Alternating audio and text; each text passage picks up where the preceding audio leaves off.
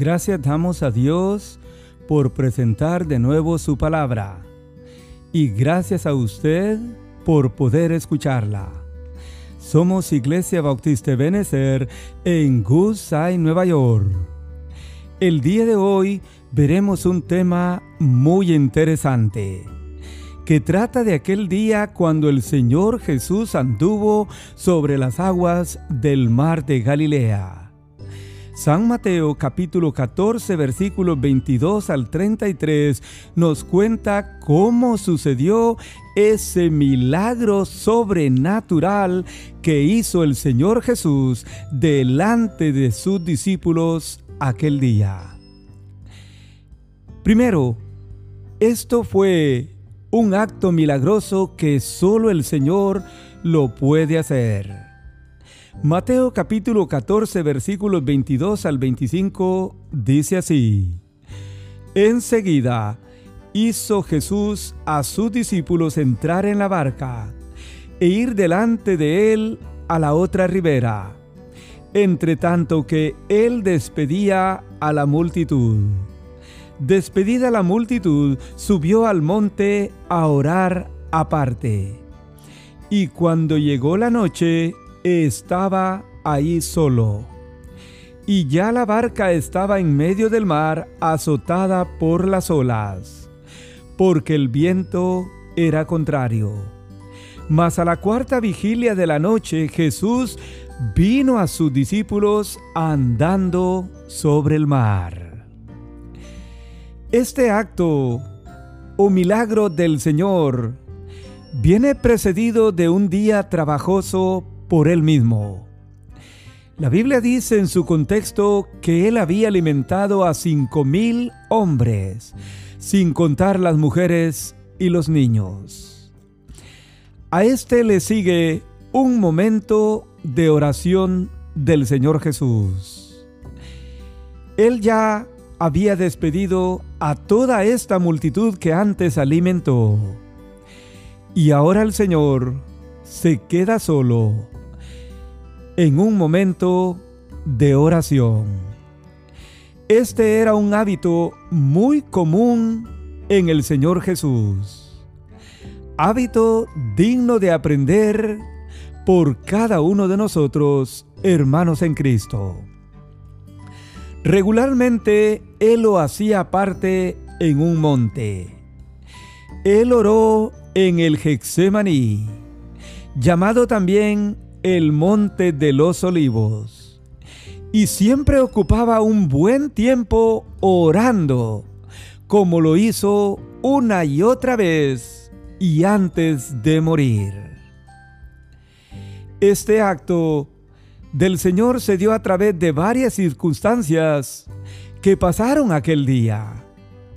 Marcos dice que iban en dirección a Bethsaida, pero Juan dice que iban cruzando el mar hacia Capernaum. No importa, pero la barca estaba en medio del mar de Galilea y Jesús solo en tierra. Estaba ya oscuro y Jesús no había venido a sus discípulos. La Biblia dice que se levantaba en el mar un gran viento fuerte que soplaba. Los discípulos iban remando con gran fatiga porque el viento les era contrario. Sucedió a la cuarta vigilia de la noche, y esto era entre las cuatro, o mejor dicho, entre tres o cuatro de la mañana. Es en ese momento cuando el Señor Jesús viene a ellos andando y quería adelantárseles. Este es un milagro sobrenatural del Señor. Venir andando sobre las aguas del mar. Algo nunca visto. Algo que solamente el Señor Jesús, amigo oyente, puede hacer. Amén. En segundo lugar, es una señal o milagro del Señor que provocó el miedo en sus discípulos. Los versículos 26 y 27 dice que los discípulos, viendo al Señor andar sobre el mar, se turbaron, diciendo, ¡Un fantasma! Y dieron voces de miedo. Pero enseguida Jesús les habló diciendo, Tened ánimo, yo soy, no temáis. En otras palabras, él dijo, no se espanten, que yo soy. La Biblia dice que la reacción de los discípulos fue que se turbaron.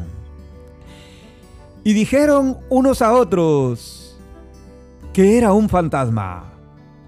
Un fantasma es una figura irreal o imaginaria que alguien cree ver. O imagen de una persona fallecida. En esto pensaron los discípulos cuando vieron al Señor andar sobre el mar. Y por eso ellos dieron voces de miedo y gritaron porque todos veían al Señor andar sobre el mar.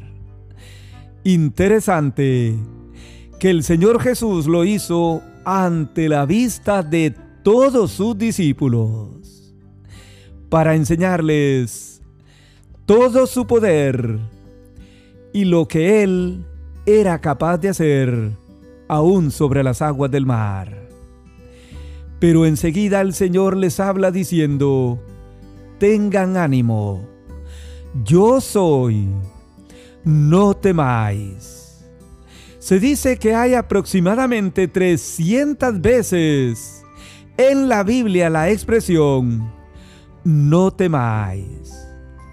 Y nos viene muy bien ahora, puesto que esta pandemia ha causado tanto miedo y temor.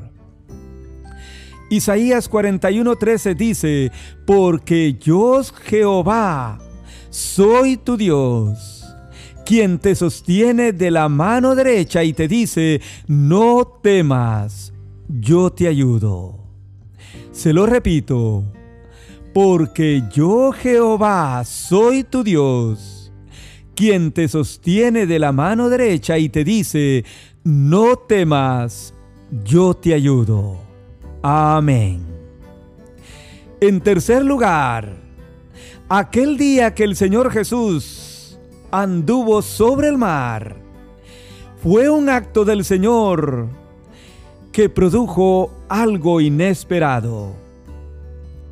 Los versículos 28 al 31 dicen así. Entonces le respondió Pedro y dijo, Señor, si eres tú, manda que yo vaya a ti sobre las aguas. Y él le dijo, ven. Y descendió Pedro de la barca. Andaba sobre las aguas para ir a Jesús. Pero al ver él el fuerte viento, tuvo miedo y comenzó a hundirse y dio voces diciendo, Señor, sálvame. Al momento Jesús, extendiendo su mano, asió de él y le dijo, Hombre de poca fe, ¿por qué dudaste? Sabemos a través de los evangelios el carácter intrépido del apóstol Pedro. Él era alguien ligero, determinado, quien siempre salía adelante a la acción por sobre todos los discípulos. Aquí Pedro el apóstol pregunta al Señor si era Él, reflejando duda. Pero además le pide al Señor ir a Él también andando sobre las aguas. Un acto de atrevimiento y lo hace. Yo personalmente no creo, amigo oyente, que hubiese tratado de hacer lo que hizo Pedro. Pero, ¿qué pasó después? La Biblia dice que Él quita la mirada del Señor y la pone en el fuerte viento, causando en él miedo, nervios y angustia. Lo mismo que causa en nosotros, amigo oyente, cuando quitamos la mirada del Señor Jesús. Por eso Hebreo 12, 1 dice, puesto los ojos en Jesús, el autor y consumador de nuestra fe. Pero Pedro no lo hizo así y empieza a hundirse y clamando al Señor desesperadamente que lo salve. Muchas veces también nosotros clamamos a Él cuando estamos desesperados y en angustia. El Señor Jesús extiende su mano, toma a Pedro y lo salva. Esto quiere decir, amigo oyente, que no importa la situación que usted y yo estemos pasando hoy mismo, si clamamos al Señor, él va a extender su mano, nos va a tomar y nos va a salvar. Pero hay que clamarle a Él y solamente a Él. En cuarto lugar, esta fue una señal de Jesús que termina produciendo adoración a su nombre. La Biblia dice en Mateo 14, 32 al 33, que cuando ellos subieron a la barca, el viento se calmó. Entonces los que estaban en la barca vinieron y adoraron al Señor diciendo, verdaderamente eres Hijo de Dios. Amén. Juan capítulo 6 versículo 21 dice que con gusto recibieron al Señor en la barca, la cual enseguida llegó a tierra. Marcos 6, 51 al 52 dice que se calmó el viento, que ellos se asombraron en gran manera. Pero Marcos dice también que se maravillaban, porque aún no habían entendido el milagro de los panes a cinco mil personas, porque sus corazones estaban endurecidos. Así es, amigo oyente, cuando nuestros corazones están endurecidos, nosotros no podemos entender o ver los milagros que el Señor hace en nuestra vida o en otras personas. Mateo 14 dice que vinieron los discípulos y adoraron al Señor diciendo, verdaderamente eres Hijo de Dios. Ellos reconocen que Él es el Hijo de Dios y es bienvenido con gusto a nuestra barca. El viento se calma cuando el Señor está en nuestra barca, amigo oyente. Y hoy más que nunca necesitamos que Jesús, el Señor, esté en nuestro barco. Hay un canto que dice, si Dios está en este lugar, se rompen cadenas, se va el dolor y viene la paz. Y así es, amigo oyente.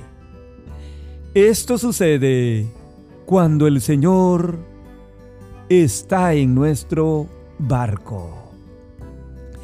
En conclusión, Jesús anduvo sobre el mar, milagro que solo Él ha podido hacer en toda la historia. Este acto provocó el miedo en los suyos. Produjo que alguien caminara también sobre el mar. Pero sobre todo produjo una gran adoración al Señor. Y con tantos milagros que Él sigue haciendo en nuestra vida, usted y yo debemos venir humillados ante el Señor y decirle, verdaderamente eres el Hijo de Dios, eres el Señor, eres el Salvador de los hombres. Permita que Jesús esté en su barca, entréguele su vida a Él. Usted tendrá paz y quedará maravillado. Espero en Dios que así sea y que el Señor le bendiga.